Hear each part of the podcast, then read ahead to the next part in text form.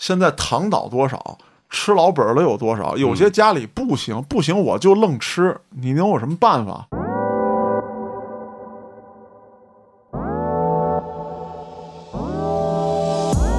每天一睁眼，我操！你猜怎么着，兄弟？我操！我先拉两单，我操！就是玩玩儿，儿，我操！那估计不行呗，这样不行不行，操！滴滴专车他都过不了。目前这互联网公司现状来说啊，一般就是说，呃，像嘉哥说退休比较早啊，就是被动退休我说的，啊。对，黑老师说的，就什么呢？因为你看啊，这人我他妈突然觉得我有点像鲁迅，老子没说过。一开始一切都很正常，开到一半的时候，大爷可能就真的是按耐不住了。这都得下手了。我他妈就想开饭馆儿，缺笔钱是吧？那怎么着啊？咱弄一个豪华车呗，咱就猛干它五六年。你先把豪华车以前，饭馆开起来了。确实啊，哥。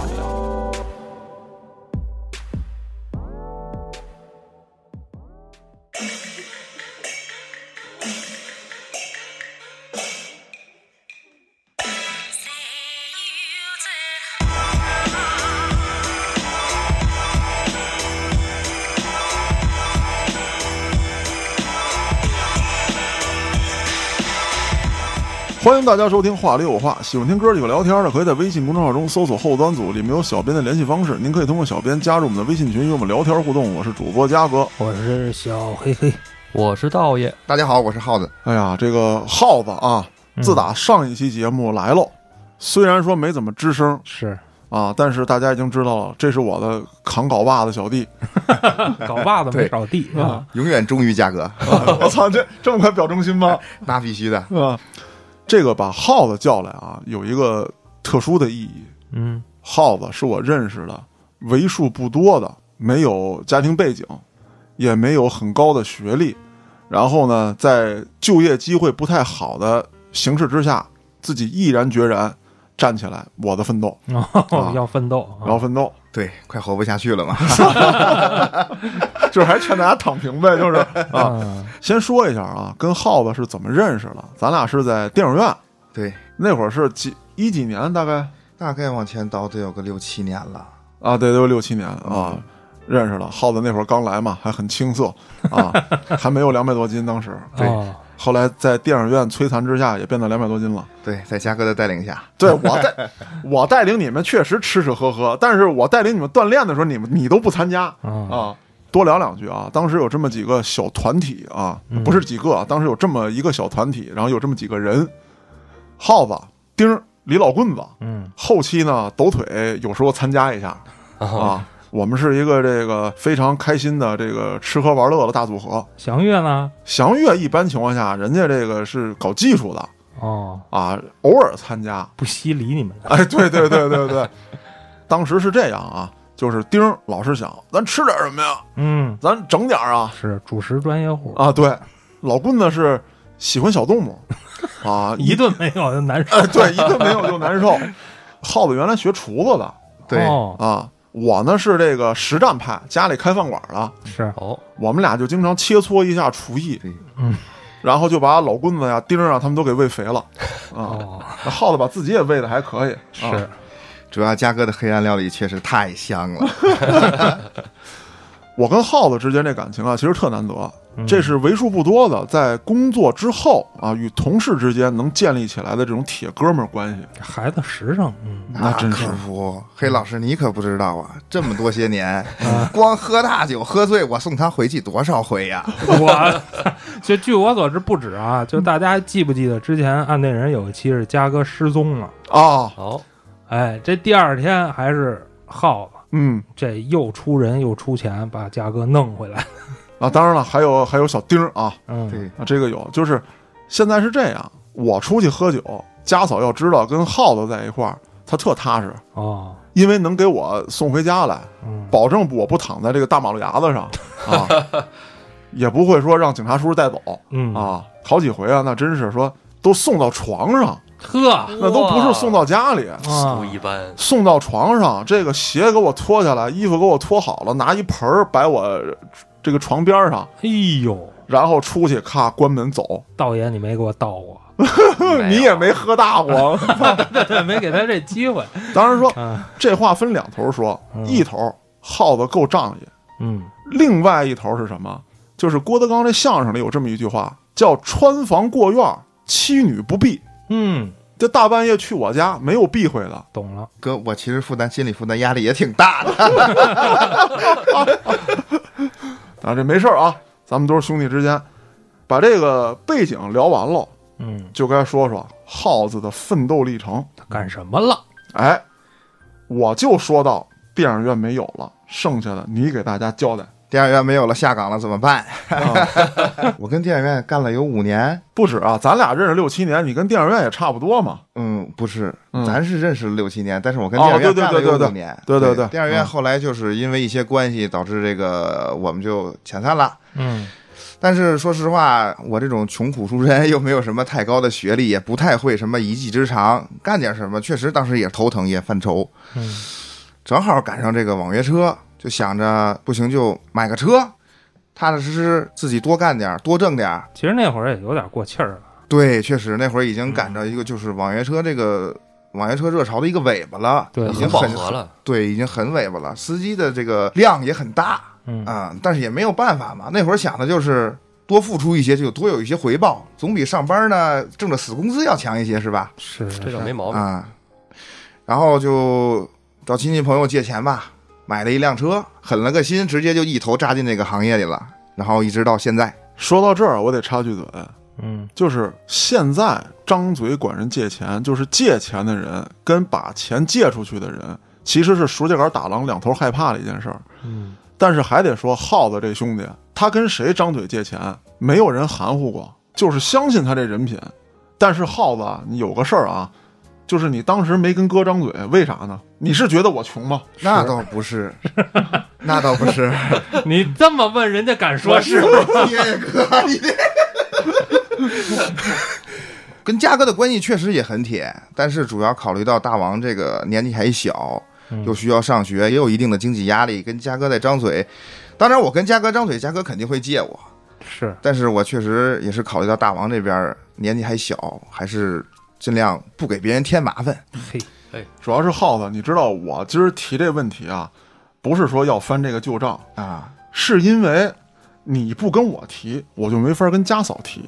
我不跟家嫂提，这些账就不太好倒，你知道吗？没法抽成儿 是吧？我明白了，嘉哥，嘉哥，我下礼拜换车。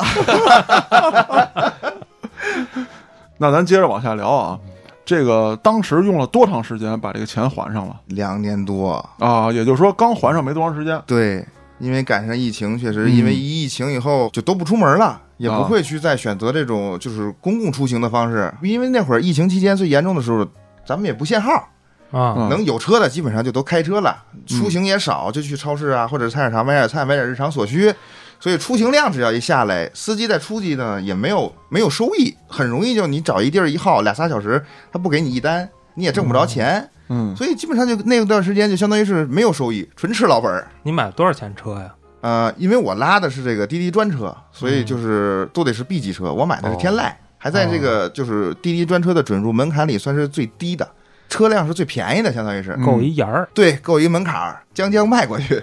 哦耗子，我想问问啊，就是嗯在工作状态之下，你一周工作几天？然后呃，每天是几点出几点收？我目前的这个工作状态大概是工作日肯定是要出的，嗯限号没有办法，只能等八点以后再进五环再拉一拉。平时工作日不限号的时候，大概就是中午左右，十二点一点左右收拾完了，然后就出去，一直拉到晚上十二点一点左右回家，啊然后再吃饭再睡觉。因为这个工作时间呢，只能是睡觉的时候起来就比较比较晚，就中午大概十点十一点才起来，嗯，所以基本上就是个这么个状态。然后六日也会拉一些，你选择这个时间段是跟这个专车的用户也不早起有关系吗？没有没有没有，海老师，主要就是确实是早高峰，一个是确实太堵，二一个就是有一些之前我也拉早高峰，就是我也是早上起六点就出去，啊，但是后来陆陆续续我发现，一个是早高峰确实是太堵，北京的这个交通环境。二一个就是有好多的乘客，确实他很赶时间，他很急命的去催你，而且这些乘客经常会让你做一些做出一些违章的一些操作，哦违章的一些驾驶，比如说直行车道，他要左转，左转车道特别车特别多，他就会告诉你前面那红绿灯没有违章，您就走直行车道，然后去拐就可以了。哦，可是对于一个咱们这种，对于我这种常年在路上跑的人，这个违章确实不太敢，因为毕竟一年就十二分嘛，对啊，真要是让人现场执法给你摁下，这三分就没了呀。是。嗯，所以就选择中午吧。那晚上是不是也经常拉着喝多的？因为我也拉过。确实，醉酒的有很多。我们因为专车这块儿一个月开一次会嘛，嗯，只要一开开会的时候，我们的这个领导也跟我们说过，就是说干这个行业不拉醉酒的基本上不太可能那肯定的。啊。他们下午你也能拉着。对，但是下午和中午它普遍比较少。啊但是以我个人的经验而言，就是中午和下午你拉到的这个醉酒的，他都是比较清醒的。一般真正喝大酒的都在夜里，嗯，啊啊啊都在前半夜，大概是十二点以后开始。陆续出现。哎，那那个浩子，我跟你问一下啊，这好像是说正规出租，呃，如果是遇到了这种醉酒的，他可以拒载不拉。嗯，但是像是这种专车是也必须得拉吗？还是你也可以拒载？专车这块不能拒载，如果真的要拒载，就一种情况，嗯，只能是这个他单人醉酒，并且还是那种必须得躺在地上的那种。因为我的之前同事遇到过一个情况，就是一个人叫的车，叫完车以后他就躺在地上就睡了。不清醒了。哦对你到了现场以后呢，你只能拍照，然后上传，传给滴滴，然后取消订单才可以，这样才可以做到无责。哦，我腰不好，搬不动。也不能搬呀，黑老师。嗯，这个之前对之前我就遇见一个很让我闹心的一个事儿。嗯我从工体晚上十二点左右嗯，拉了一个回丰台区的一个订单，你他妈去工体大晚上是拉单去了吧？你是看大姑娘去了吧？没有没有没捡有尸捡尸捡尸去了，对，没有没有没有没有没有，这个必须要跟你说一下，我们车内都有录像的，这个问题不敢犯，啊，容易被公安局带走。你可以直接点击下班儿。那回去工体就是拉了一个跟我岁数相仿，嗯。嗯，一个人的乘客是个男性，嗨，他就是当时上车之前观察他一个观察他的一个状态，没有感觉不是那种特别的醉，就是特别是那种大酒。但是后来上了车以后，因为路程开了大概有三十分钟，可能加上车一晃悠，他就睡着了，他就真的就真的就睡过去了。嗯。然后到了目的地以后，怎么叫也叫不醒。而我们的规章制度呢，又要求说，这个醉遇到醉酒乘客不能触碰，不能有肢体接触，哦，因为一遇到肢体接触，到后边你就说不清楚了。那只能报警了。对，按滴滴的说法就是尽量去找保找保安，跟他边上说话，多等他一会儿，让他醒了，看看能不能走。但是我到达目的地以后，我等了有二十分钟，怎么跟这哥们说话，这哥们都不带理我，而且他这个状态吧，就是上车连鞋都脱了，操，就已经觉得进家了。对，啊已经觉得进家了。我觉得就是这种状态。脱鞋上炕，哎，你看耗子，当时你老送我回家有用了吧？这个培训过程，对对对对，然后就报警了。等了一会儿，警车就到了。警察呢也是下来，就是跟他聊一些天儿，跟他说说话，但是警察就可以碰他了，嗯警察可以扶他，可以摇他，嗯，对？吧？特别尴尬的是，警察也没给他弄醒。啊，姓安这个，我刚才也想到了。就咱们四个人脑子里都是他啊。确实。然后呢，警察说那也没有办法，你也不能一直跟这儿停着呀，跟我回派出所吧。嗯回了派出所以后呢，警察就开始翻他的包，这个动作我们更不敢有，只有警察敢。那是警察翻包想查一些什么东西，社保卡、嗯身份证，嗯，能够证明他一些个人信息，然后警察拿走去后台调数据，去看看能不能联系到他的家人。嗯这个大哥可能也是真的是有点狠，家庭情况也有点复杂。警察最后实在没办法了，也跟我说了一些，就家庭情况确实挺复杂。嗯他就是呢自己在北京，啊啊，身边的亲戚朋友没有在北京的，唯一在后台系统上查到一个当时上大学的一个同学的电话，啊，结果警察给人家打过去，当时已经一点多了嘛，嗯打过去以后，人家直接就说他爱死不死跟我没有关系，直接把电话挂了。我操！哦，越来越像。了。哦，然后警察呢也很无奈，嗯。警察就继续去厕所打点水，手是湿的拍拍他，弄弄他也不行。最后跟派出所耗了一个多小时，警察说心想这么耗下去你也不行啊，对呀，因为我的车一直得着着，因为我只有着了的时候，我的车内录像才有，哦证明这一系列操作都是警察来的，我没有进行触碰。乘客最后投诉的话，跟我们也没有关系。嗯然后呢，警察说他定位的是哪儿？我说什么什么丰台什么什么某某某小区。警察说走，我带你去。警察嘛，开车都确实也也比较快，比较猛，对，比较猛，嗯。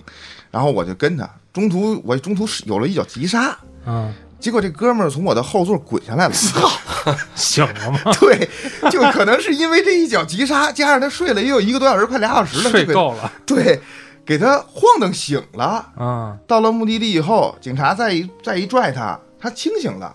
然后呢，警察就开始给他收拾包，嗯，然后给他提着鞋。哎呦我操，啊，这警察也不容易，我，对，这个真他妈警察确实不容易。嗯，当时我也感觉这个人民警察真的为人民服务也太贴切了你，这上夜班估计这种事儿少不了，那可少不了，少不了，少不了。然后呢，搀着他送到了家门口，我跟警察一块儿上去的。送到家门口以后，警察眼瞅着这个乘客进了屋，然后警察跟我一块儿下来。下电梯的时候，这警警察这个同志就问我，就说：“师傅，你是专门拉晚班吗？”我说：“我不是，我说我今天回来的有点晚，我从那边打了一指向，因为我家住石景山，嗯，我在东边嘛。我说我想回家，结果接到了这么一位乘客，就没回去，确实耽误我两个多小时，快三个小时。然后这个警察就跟我说说，再遇到这种情况，师傅您能不拉就尽量不拉吧。我当时这个人呢，我其实我觉得我有一定的善心。我说，如果我要不拉，他如果在马路边上出点什么事儿，不是也是给你们找麻烦吗？我说那是别的区的事，然后这个民警也专门给我解释了一下说乘客在路边这种醉酒的，在路边出了问题，归民政局管。哦，如果在你的车上出了问题，归你来管。您要是把他拉到派出所了，出了问题，那就是派出所管。这是丰台的一个派出所，人家当时跟我说的就是说，之前我们也接过一个这样的乘客，当时也是喝醉喝大酒了，也不省人事了，结果我们就把这个人收了，把出租车放走了，出租车司机就走了。结果好巧不巧，第二天这个人在派出所没了。啊，哦然后这个派出所就被通报，然后又赔了，直接以这个派出所的名义赔了六十多万。我操，我操，所以后来他们这个派出所自打这件事以后，就醉酒的就不会让司机离开，就他直接不接收，因为晚上嘛，确实晚间的时候民警也比较辛苦，也有出警的任务，对啊，出警任务比较多，没有人去专门去照顾这个醉酒者，嗯，所以就很容易发生这种事情，可能就会嗯，因为喝多了，他一漾出来就呛住了，呛住了，对。就就就容易那啥，对，各位还是量力而行这个酒。所以说耗子以后再跟你喝酒的时候不要灌嘉哥，我他妈喝不过你，我操，嘉哥，这个不是我灌你，是你酒量可能不太好。操。啊嘉哥酒量不好这事儿大家都知道啊，啊，对，啊。就是好喝啊，酒量一般啊。对，既然是哥们儿在一起喝酒，别他妈给人自己撂路边上。当然了，他要自个儿喝酒，他妈喝成那样，那是他自个儿的事儿。现在法律有规定，挺爷在咱们节目里也给大家普过法，嗯，一旦出了问题，这不是说光拉他这司机或者派出所的问题，一块喝酒的人他妈的都有问题。嗯，你给人踏实送回去，怎么就不行呢？再有一个，像咱们这种岁数的，我觉得就是，除非有非常重要的这个业务要求，否则的话，不是铁哥们儿少他妈瞎喝，那种没用的局，别他妈去，给自己找麻烦，伤害你们家人，也他妈给你一块儿喝酒的人找麻烦，没什么大意义。确实，那转回头来说，耗子有一回咱俩喝酒聊天的时候啊，你跟我讲过一个，有一大爷跟你车上他妈看黄片儿，我操！嘉哥，你这说的太直接了。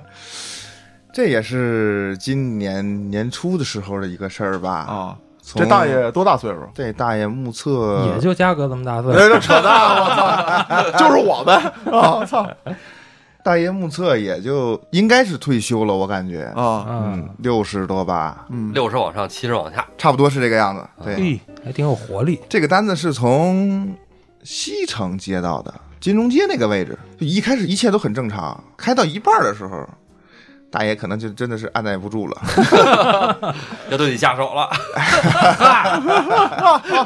那我是万万不能从的。爷太美，可惜太危险。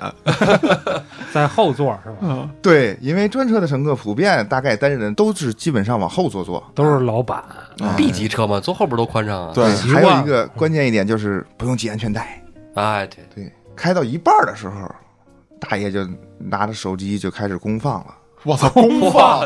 对，主要是公放，如啊果不是公公放，我也不知道啊！对对，你也不知道，你你你看路呢嘛，对不对？啊，然后你也忍不了了，那忍不了也得忍呢，黑老师。拉着拉着大爷直接就小粉灯走一走啊，嗯亚麻袋然后大爷一路上看了有十来分钟，就一直公放，十来分钟，我就只能默默的忍受着，啊还得专心的开车。呵，哎哎呦，他真他妈难！进行了一下压枪的动作。下回啊，再遇上这样的，你给你车里啊放一个卡片儿，卡片上是老郭微信的二维码。下回可以在车里备一些，直接然后给到乘客。嗯，算了，咱就没工作了。耗子除了这些比较特殊的之外，那工作过程当中有没有一些感觉到心力交瘁啊，或者说我太累了，这活儿真不容易的这个事情或者感受这个活儿确实累，长时间跟这儿坐着，你看我这个体格的啊越来越胖，啊？对只会越来越胖。啊，每天十几个小时，到家就只能吃个饭，然后睡觉。嗯第二天起来又这么干，腰部跟那个肩膀确实已经有职业病了，就是很酸疼、很僵，啊，啊，这一会儿我给你治，真的可以吗有这？手艺啊，可以可以可以，我也十到举小。手了哟，你你都不是已经试过我爷的手段吗？行，那先谢谢道爷。哎，然后就是有时候晚上回家自己一个人从城里啊，有时候去的地儿比较远，嗯，从城里自己放空回家的时候，有时候也会在想，确实挺心酸的。钱确实挣到了一些，相仿往我横向看，就跟我一样的岁数的人，可能过的生活比我滋润的多得多。嗯但是确实自己也没有什么太多的一技之长，或者是学历也不够，只能这样，就是说先稳扎稳打，先嗯干下去吧。嗯然后再学点别的吧。对，先攒点本儿嘛，毕竟车刚弄完，手里也没有多少钱，再干干，手里有点钱了，或者学学其他东西，再闯闯看。毕竟还是年轻一些，还有些机会。对，对不像我，哎真好嗯这个浩子刚才说着啊，就让我听着就是那种阳光般的那种温暖的感觉。哎嗯，，真。你放心，耗子，就像你这种肯吃苦的年轻人，后端组永远在向你招手。啊也只是招招手，然后别的也没有。又来了，慢点啊！操，这么现实吗？哎，耗子，我可听说过，嗯就是干你们网约车的呀，除了倒霉事儿之外，也有走运的时候。对就是哎，你比如说你碰上今天这人有点别扭事儿，可能这别扭在你身上，但是你要碰上这人今天走了正字儿了，他姓了，很可能这个运气就带给你们了。你这么一说，我突然间想起一个事儿，就是我之前的一个队长，嗯因为加入专车以后就会分队，大概三十个人左三十个人左右一个队，啊嗯每个队呢都会有一个队长。我们队长就赶上一个幸运的事儿，说出来都煞是有有些羡慕。我跟你说，那个是在去年的年底吧，大概嗯。队长在东三环附近接到了一位乘客，嗯。然，后这个单子也很大，从东三环去大兴机场，哇，单子够大吧？大老板，嗯，结果路上我们这队长跟这个老板聊的也比较好，老板也很健谈，好像也是刚刚赶上这个老板一个大的项目收尾款，结果下车的时候就给我这个队长直接转了一个一千块钱的红包，嘿，嚯，敞亮，太敞亮了。那这你们也能收？理论上来讲是不允那个是可以收的，理论上来讲是可以收的。对，因为滴滴的后台系统有一个就是乘客下车以后可以给司机打赏哦啊，他直接从系统走。但是有一些人呢，也可能是直接就是微信转账。但是我队长那天呢是走的系统，因为我这边能看到。啊，一开始我们都在猜说队长接了一什么大单呀、短短两个小时，瓜家从三百块钱流水直接跳到一千多了，刷了一个火箭 这个火箭太大了。嗯结果后来一聊是这么一回事儿，哎呀，在网上有这么一个段子啊，就是也现在是比较流行的这个网约车的一句台词：嗯，你相信爱情吗？拖车里两百我们可贵，啊，是吗？我们可贵。耗子，你拉没拉到？就比如说失恋的小姑娘啊，什么之类的。嗯，没有那种上车就哭的，哦，没有那种上车就哭的。下车。但是确实有一些人，你会感觉到，就是独身女性上车以后，她情绪很低落，就啊因为我们正常有标准话术嘛，嗯。比如说询问一些，比如说让您，请您系好安全带，车内啊温度是否合适，嗯。有些人就会就说话就很低沉，你就感觉到他肯定平时他说话不是这个语气，他啊肯定要么就是遇到什么事儿，要么就是这个两口子之间不和的。嗯你说这个，我想起一件事儿来。我之前有一大单，啊从石景山啊到亦庄，也很大，那个单子，嗯四五十公里。啊结果就是一个女性上车以后就跟男朋友打电话，然啊后打着打着俩人吵起来了。当时这个单子到我手里，钱挺多的，大单，啊我还挺开心。嗯随着俩人争吵加加剧，争吵越来越激烈，说话声也越来越大，我就感觉可能要坏菜，因为他们聊到目的地了，说你要再这样，我不去了。我操那拉回去不也算钱吗？不，关键是这位女性在中途就直接下车了，哦，我一个大单就飞了。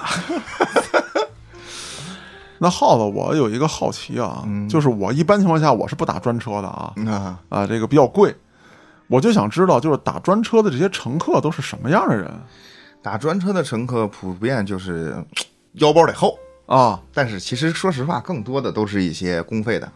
哦，能报销对，能报销，因为我们接待的这些乘客，你像我们去机场、火车站，基本上都是来北京出差的，啊？甚至有很少一部分是旅游的，大包小包也能看得出来，拖家带口的嗯嗯嗯，也会有。啊，打个七座的啥的，方便。对，七座，嗯，嗯专车有七座，商务嗯商务型。对，我打过，嗯，嗯道爷也打过吧？打过打过，在外地的时候出去因为玩。道爷媳妇儿经常打。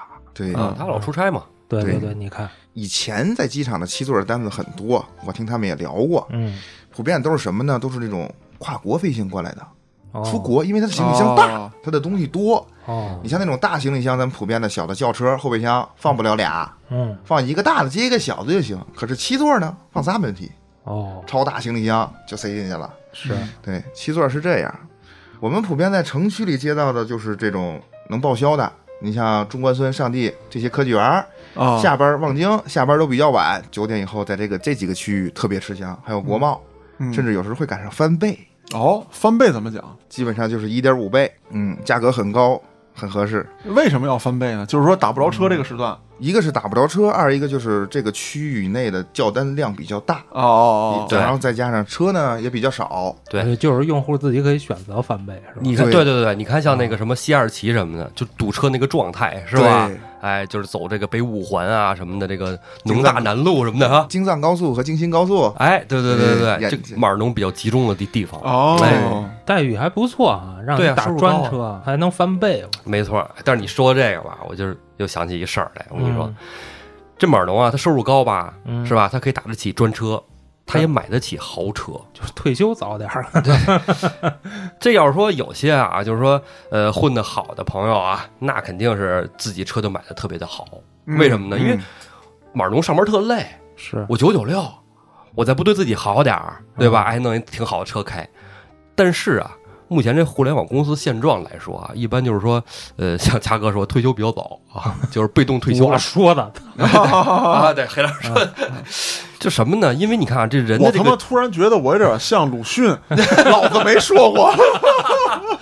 嗯，你看这个晋升渠道啊，它是一个金字塔状的，是尖儿上的总是就那么些人，对吧？嗯对，如果他普遍工资都比较高的话，那么有些人到不了尖儿上，但是年龄到了，啊咋办啊？那就给你减脂嘛，对吧？啊，然后工作就没了。那工作没了，他又得养一个豪车。嗯其实养个车还好，主要是家里的孩子不好养活。啊是对吧？啊，吞金兽，哎，对对他咋整啊？是吧？反正我身边就听说过啊，有一哥们儿就是头年，哎，不是这一说就是好几年前了啊。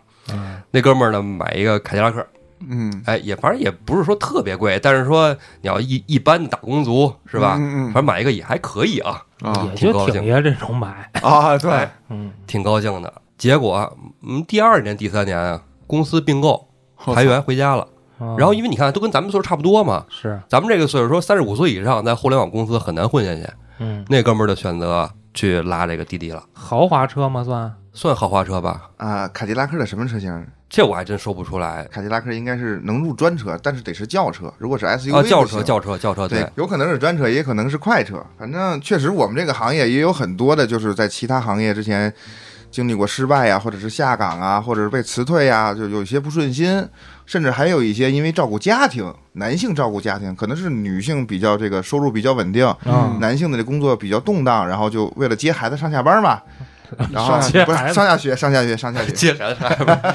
哎，咱们以后以后以后可能会碰到，你知道吗？然后接孩子这个上下学，因为啊可能父母也不太方便，就啊只能是被迫选择这样一个行业。因为我们这个行业毕竟是时工作的时间上是比较自由的嘛，嗯，对吧？队里也有一些，包括这个豪华车这边呢，也有一些就是之前搞投资、嗯自己创业，啊，或者是做之前做一些服装生意。近两年好像听说这个服装生意不是也是不太好了吗？嗯，是然后就放弃之前的行业，然后自己拿点钱，自己手里有点钱买个车。其实有好多豪华车的驾驶员也是深藏不露的呀。这豪华车我还真没打过。我也没打过，我也没打过。我操，这已经是我们触及不到的领域了。好，这个确实太贵了，豪华车。我自己出门我也舍不得打，我自己出门都是快车通行。啊它有多贵啊？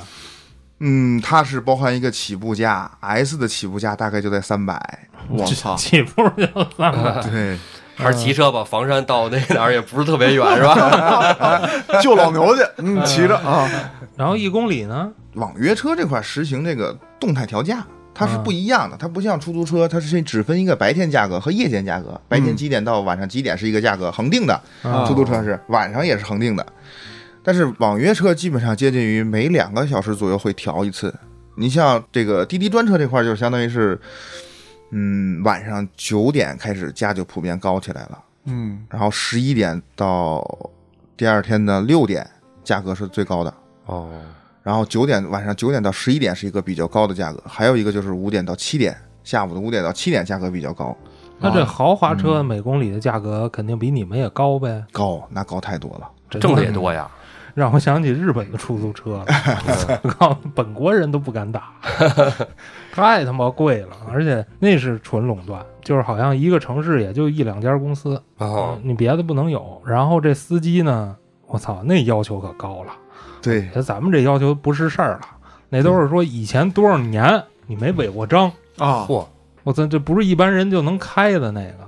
而且豪华车这块儿呢，服务意识也很要求很高，哦，因为接送的一些都是一些企业级高管、高管接高管嘛。啊，不是，我突然想到一个问题啊，假设啊，这个豪华车这个司机里面有一个拆迁户大哥，啊，平时一说嘛去兄弟，那这你跟不。这面试过不了对。了。啊，操，光有这车也不行是吧？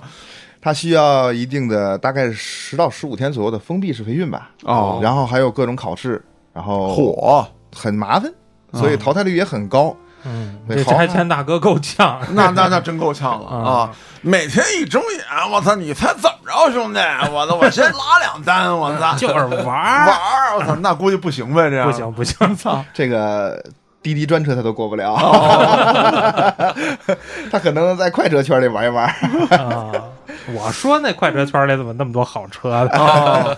啊，有一部分是吧，也有一部分可能就是纯是挣个油费，图个玩啊儿。啊对对，之前我打过一个快车的司机，就是跟我聊天儿，他的车也比较好，人家就是说跟家里待着烦了，下班以后天天就是老在家里待着没得干，他就是不想见媳妇儿。哎，也是 懂了你，没有没有，我爱你家嫂。嗯。然后出来呢就拉两单，散散心，就当开个车溜溜弯儿。啊，大哥开一 Q 五我操，去拉快车，我说您这油费都汇不过来啊、嗯他说没事，我就溜溜弯儿散散心。嗯，啊，那这豪华车一个月得挣多少啊？这个按理来说是不应该跟你们说的。为啥呀？这这也是秘密吗？其实公司他们会有一定的管控，就会不会去外说，但是说一说也无妨啊那就，那无妨吧？啊，那就无妨吧。不难为你，不难为你，我就咱就这么说吧，八十万的车多长时间能能回本儿？八十万左右的车，大概两年左右。我操我操，有没有心动？啊！那个 有没有想搏一把搏一把，啊？单车变摩托，可不是，您这哪儿是变摩托的事儿啊？嗯啊，豪华车了。对呀，豪华车在北京的司机存量也很少，它是一个很小众的一个圈子。是吧？对就特别适合我这种人。何老师，你等会儿，嗯咱别诱导大家。就是网约车这个行业，不管它是不是豪华车，它真的是说谁想干都能干，它适合大多数人吗？确实是谁想干都能干啊但是我要劝所有人一句话，就是如果要能不干，尽量就别干。为啥呢？其实没有看起来想象的那么好，确实会挣的相对多一些，嗯但是也就仅此而已。但是你付出的劳动和你的收获是成正比的。你想挣得多，你就要多出车，嗯多在路上跑。嗯就服务行业嘛，其实都不是很好干的。就你嗯每天跑的脑子里只有路面这件事儿，看着导航，嗯。你长时间干以后脑子会很木，而且尤其是专车这一块儿呢，又不能跟主动跟乘客聊天儿啊，啊，所以就长久干下去，精神状态都不是特别好。我感觉，反正我感觉我之前现在的精神状态没有之前那么好。看不出来我啊。操！不，你们是你们是没见着原来耗子的精神状态。原来耗子那很欢脱，是吧？如脱缰野狗一般。你 用这词儿，我脱缰野耗子嘛，应该是。也没好哪儿去，也不合辙，也不押韵。啊，就是啊说到这儿啊，其实耗子解释了一个我的疑问，嗯，为什么呢？就是我现在这个单位啊，有一个三方公司，这个三方公司现在干嘛呢？就是承接公益放映。嗯，哦，原来这个耗子知道，就是都是咱们的活儿，啊咱们的活儿嘛。三方公司这个队长啊，人很不错，嗯这大哥人很好。刚开始接触的时候呢，不知道啥路数，后来我一看，大哥两辆奔，哎呦，哇，一个这个奔驰 S，一个是奔驰的那个大面包。我说大哥，你这个平时干嘛的呀？我拉专车的，没有，他原来啊，嗯他这公司啊是承接这个婚庆的，哦，都是好车，没次的，甚至有这个。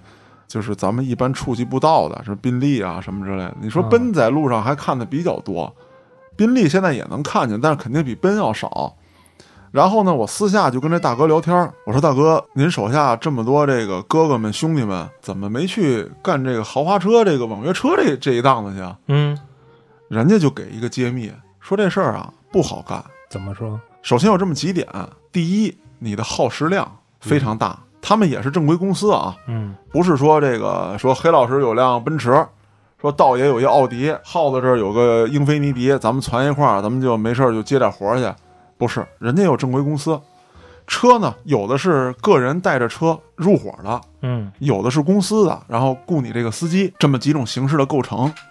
那第一，所有的调配很麻烦；再有一个，这些人如果拉出去自己干，像有一些年岁比较大的，确实会非常累。你每天这个这么多小时在这儿供着，你受不了，费腰，什么都费。主要是他习惯不了。以前我就是礼拜六早上我拉、啊对啊拉一趟就完事儿。对呀、对，啊，啊，好嘛，这你让我开这一天啊啊，很难。再有一个就是，咱也见过，就是说结婚的时候雇这些车，司机们什么样可能面试过不了。啊？对，就在这儿，就在这儿。嗯，这些大哥呢，人很好，嗯我都跟他们接触过，人很好。但是说你指望他们有什么特别强的服务意识，嗯这个不赖他们。所以说他们现在去干这个活儿就比较好办，收入稳定就拉着你们的设备满世界放。啊。对啊，就是这些大哥都是什么状态啊？就是每天开着奔驰、奥迪，哐叽停我们地库，然后把那金杯换上哦，啊，扛着设备，哇就放电影去了操，真有一样儿。啊。就是现在你到我们单位啊，B 二。嗯你去看看，每天至少四五辆八十万到一百多万这个车，每天四五辆跟那排着。这个嘉哥提醒我了，就是大家不要有一个误区，就是说我的成功是靠我的时间的堆积，哎，不是，嗯我付出多少的时间，我就能得到多少回报，我成功，那是前期。嗯，就是说，你要想真正成功，获得更多的被动收入，那你一定要是让你的单位时间越来越有价值，对，嗯，而不是说我卖苦力，嗯，那肯定不是最终的归宿。没错，，没错儿。所以这也是这个网约车不要轻易入的一个一个警示吧。嗯其实入也没啥，是吧？偶尔拉一拉，挣点油费倒无所谓。比如说吧，我他妈就想开饭馆儿嗯啊！我从小学厨子，我有这追求，嗯我就想做一面。我比如我，我就想开个拉面馆儿，或者啊怎么着，我缺笔钱，啊，是吧？那怎么着？咱弄一个豪华车呗，嗯咱就猛干他五六年。你有买豪华车以前，饭馆开起来了。确实啊，哥，追求太低，咱不能开大点儿的吗？啊，开一六千平米，然后就卖面条。那你这可能是旧社会那粥厂，干完扭头开饭馆。你像耗子，我觉得也是，我觉得他肯定这也不是最终的归宿。嗯，你在一个月有这种稳定收入的情况下，每天抽出一定的时间学习一些东西，对，学学剪辑啥的呵，啊。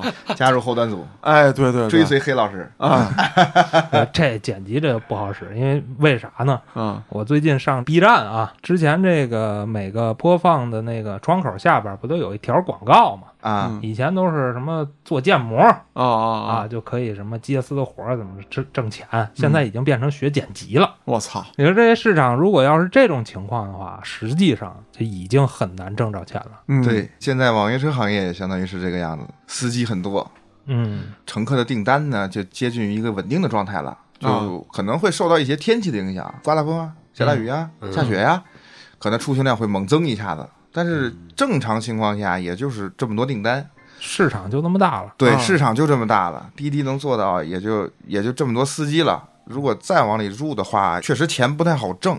新司机跟这个老司机，他在后台上有一定的活跃度啊，或者是一些服务分儿，啊，这些东西也不太好拉。耗子呢？我觉得是这样，就是无论怎么样啊，从我个人角度来看你的话，嗯，如果换成别人，在这个原有单位待了很多年，这个单位消失之后，他会沉寂一段时间。但是对于你而言，就是几乎没落弦儿不能歇了，啊因为我感觉歇的时间越长，这个人越容易废。啊！比如说嗯丁儿，完了，哎呦，牵出一个重要角色，嗯咱得安排一下了，回头有功夫啊，就我尽快，我尽快安排一下丁丁大爷请来。啊。那丁儿也是石景山曾经完塞嘛啊，对，孩子里面算完塞的啊。嗯确实，呃，咱转回头来说耗子啊，那现在你有没有给自己一个规划？我就是还是目前的这种工作状态，确实太累。可能要是学一些东西呢，进度会很慢。对，不如说就是彻底以后回头放下它，好好学。我打算就是今年年底干到大概年底的样子，嗯然后呢就选择一个别的行业，稳定的工作。嗯这样稳定工作以后，业余时间就会多了。嗯，嗯，然后我再两年多落下辆车。哎对，手里有点钱了，再攒半年钱，嗯然后呢找一稳定工作，然后开始陆陆续续学点东西，或者是再好好谋划一下以后的事儿。其实我现在还是比较迷茫，为之付付出这个终身的一个行业，我也没有想好到底是什么。通病啊，嗯咱们年轻时候也一样。对，耗子，我现在给你指两条路，嗯，一条路就是跟着我到博物馆干讲解员，你拉倒吧，我还不想让你干呢，你我他妈也想走啊！连拉一垫背的，我我把耗子弄进去啊，嗯让他成为讲解员零零一，哦，然后我好走。这有难度，这真不是吹的。嘉哥这个是吧？嗯道爷今儿还说呢，是那真不是一般人能当的这个主播。可不，啊，另外一条路呢，就是你赶紧啊学学，然后来后端组撑起一片天。这靠谱，但是、估计够呛比他现在挣的多。但是未来可期啊，对，这个行业未来可期啊！你比这个开车，我觉得这个上升空间还是大一点的。那肯定啊，你嗯开一辈子车也是个司机啊。对啊，对啊，说到这儿啊，耗子，其实我在这儿啊，作为一个老司机啊，咱都开的时间不短。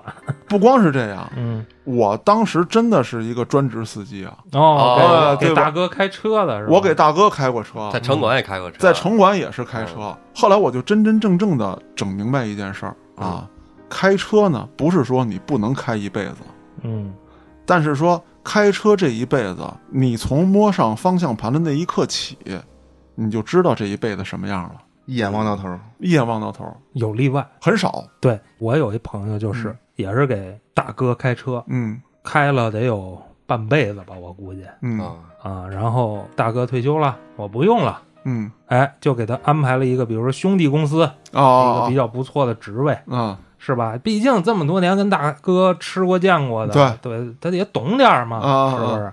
你说的这个就特别像谁呢？耗子，嗯，我想说，呃还是你来说，我来说老黑是吧？啊对的，不是我们这个黑老板啊。哦，我知道了，我们家邻居是吧？啊，对对对，原来是给不是给大哥开，原来是给大领导开。啊，然后呢，大领导给安置了一下，然后之后呢，就稀里糊涂的，到现在还没两年就该退休了，啊，一辈子糊涂过来也没吃什么亏对，啊。是但是这个时代，我觉得过去了。为什么当初我毅然决然的就说离开城管啊？因为我知道，就是开车的时候啊，当时城管那些队长，包括局长，嗯对我印象很好。可是你身份变不了，嗯这是其一，你的编制解决不了；其二，你的业务能力提升不了，对，你没有其他的发挥空间。嗯它不像说，你要说你是一赛车手，那行了，那是另外一档子事儿，对，对吧？你只是在路上跑，你能做到最好的效果就是不出事儿，安全第一。安全第一。对，不不不，嘉哥还兼一打手呢，那操，还开两份工资，嘉哥没打过，就是下车一人吓唬人，少带一人出去。一看这体格子是吧？算了，这个嗯，在城管的时候呢，不能叫打手，在城管的时候也得参与一线执法。然后给大哥开车的时候呢，确实是，其实大哥并不需要司机，那驾驶技术比我好的人，大哥手底下有的是就是 缺一保镖。啊。对对对，你那样子唬人嘛。嗯，而且当时岁数也小，说什么你也反应不过来，让你干嘛干嘛。主要是现在大哥可能太少了。大老板呢，可能头天是老板，第二天可能就啥也不是了。哎，对对对，嗯，时代变了。那么，我觉得耗子啊，其实作为小兄弟来讲啊，我这当哥哥的有一点很敬佩他，就是在所有他不可抗拒的外因来临之前，当他得到那个消息的时候，他没有放弃，不是说啊，我先拿笔遣散费，嗯，我先玩哎，浪半年，浪一年醉生梦，死，醉生梦死，没有。呵，那就两天啊。耗子在得到这个消息的时候，就开始运作自己下一步计划。哦，当他还看不清楚自己打算怎么办的时候，就找一件我现在拿起来就能干的事儿，嗯，我能养活自己的事儿，我他妈先干着。是这就比许多他的同龄人要强啊！虽然说耗子也挺背啊，刚开上车就他妈赶上这个疫情了。啊，没有办法。但是我觉得这跟家庭环境可能也有点关系。嗯可能有些人家里，比如有点底儿啊，或者父母还不错呀，嗯，那我就不着急。那耗子是这种情况吗？还是家里相对比较困难？我因为是个单亲家庭，嗯所以父亲挣的也不是特别多，还是自己干吧。就不想给他带来太多的负担嗯。对对对对对，啊毕竟这么多年了，二十多岁了，嗯要是再跟家里待着，我自己心里也过不去。嗯哎呦，反正我听说了他这个工作的这个遭遇啊，嗯，再加上这个家庭的原因，他还能保持这么积极阳光的态度，真是让我觉得想到了你挺难，得的 真的挺难得的，你不觉得吗？真的，你当年不也是这么个货吗？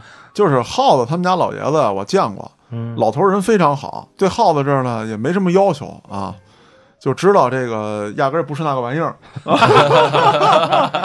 但是一样可以活得很精彩。哎，活得很精彩。嗯，现在来说，我觉得就是能靠自己努力养活自己的年轻人，我觉得都值得。我操，竖个大拇指。竖个大拇指，嗯很牛逼。现在躺倒多少，吃老本儿的有多少？有些家里不行，不行我就愣吃，你能有什么办法？嗯，对不对？你给他真他妈送，按我话说了，你真他妈送神农架当野人去，你这就惦记给人送神农架去，你怎么不送百慕大去？直接穿越了，我操！咋费钱？我操！那耗子，我就最后想问啊，就是咱们每回喝酒啊，一聊到这个话题，就总是因为一杯酒就岔过去了。嗯，支持你把这个行业这么苦的一个行业一直做下来的原因是什么？还钱呗。对，还钱是一方面。一开始的时候确实借的钱吧，原动力目标就是把钱尽快还上，不能让这些借我钱的人寒了心，也不能哦欠他们时间长，要在规定时间以内还给人家。嗯。是。是，因为现在这个社会，其实各家的生活，其实普通老百姓都不太好，能施以对我施以援手的，我必须要百倍的去感恩。嗯。还有一部分就是后来渐渐的，我发现确实年轻的时候感觉钱不当钱，现在感觉钱确实很难挣，所以我也就天天晚上下班都是回家吃。我爹也发现我这个毛病，然后呢就 天天晚上把你往外轰是吗？不 是不是，你他妈不少挣还回来吃我，所以我爹也陪我熬着。啊，就是我经常一两点钟到家，我爹都不睡觉。其实不放心啊，对，确实有这方面。然后也发现我们家老爷子这头发岁数也越来越大，头发也越来越白，嗯，天天晚上还陪我熬着夜，然后回家还给我做饭。所以说晚上我就是煮点面条，吃个炸酱面，煮个速冻饺子，但是都是老爷子亲自给我弄。所以我也觉得嗯，以后也不能再这么下去了。这个车也还完了嘛，再攒点钱，然后就真的不能再干了。这个行业真是一开始干的时候感觉很简单，嗯，现在后来发现也是各个行业有各个行业的苦，各个行业有各个行业的难。嗯坚持下来走这三年，其实我自己也觉得自己挺牛逼的。其实，确实不是对，嗯纵观这个行业，就是出租车也好，网约车也好啊，没有二十多岁干的，很少，极少，极少。普遍的这个，你忘了我们豪哥了吗？啊，对，所以就是说很少啊所以说咱就把豪子豪子是跟耗子请来了吗。啊，豪子是年轻人很少，都是上岁数的。我觉着年轻嘛，最好还是干点儿，就是说你的工作对你是有积累的。对，呃嗯，这种是纯消耗，嗯。就是我干一天嗯。挣一天钱，对。对你以后任何的，就是价值没有更高的提升。对对对，我在这插一句啊，就是我无数次的见到晚上的时候，我们喝完酒，耗子会给他爹打一电话，说：“爸，你吃了吗？我给你带点什么回去。”嗯，就是无数次的这种情况，包括他们爷儿俩，就是我特羡慕一个状态，就是耗子有时候晚上回家会路过他们家那个街口的那个小店，嗯，买点串儿，然后买点凉菜，然后跟我说说嘉哥，我今儿不送你了，你这状态还可以，我回家跟我爹我们俩爷俩喝一口。哦，啊，哎呀这个状态真的非常好。但是耗子，你下次少说这话，嘉哥听着难受。啊，那操，我不难受，我跟他爹没事儿，我找他爹喝去。那我说你想起你爹，那肯定是想起来啊，嗯啊，这肯定是想起来。那这个过分煽情的以及上价值的话，咱们不在节目里说，这也不是我们的尿性，是只是鼓励所有跟耗子现在这个状态差不多的小兄弟们，不要把所有的负面情绪宣泄到社会上，或者你觉得现在这个形势不好、行业不好等等等等，你觉得都不好，只要他妈你好，你就能干得好。我是后端组嘉哥，感谢您的收听，咱们下期再见。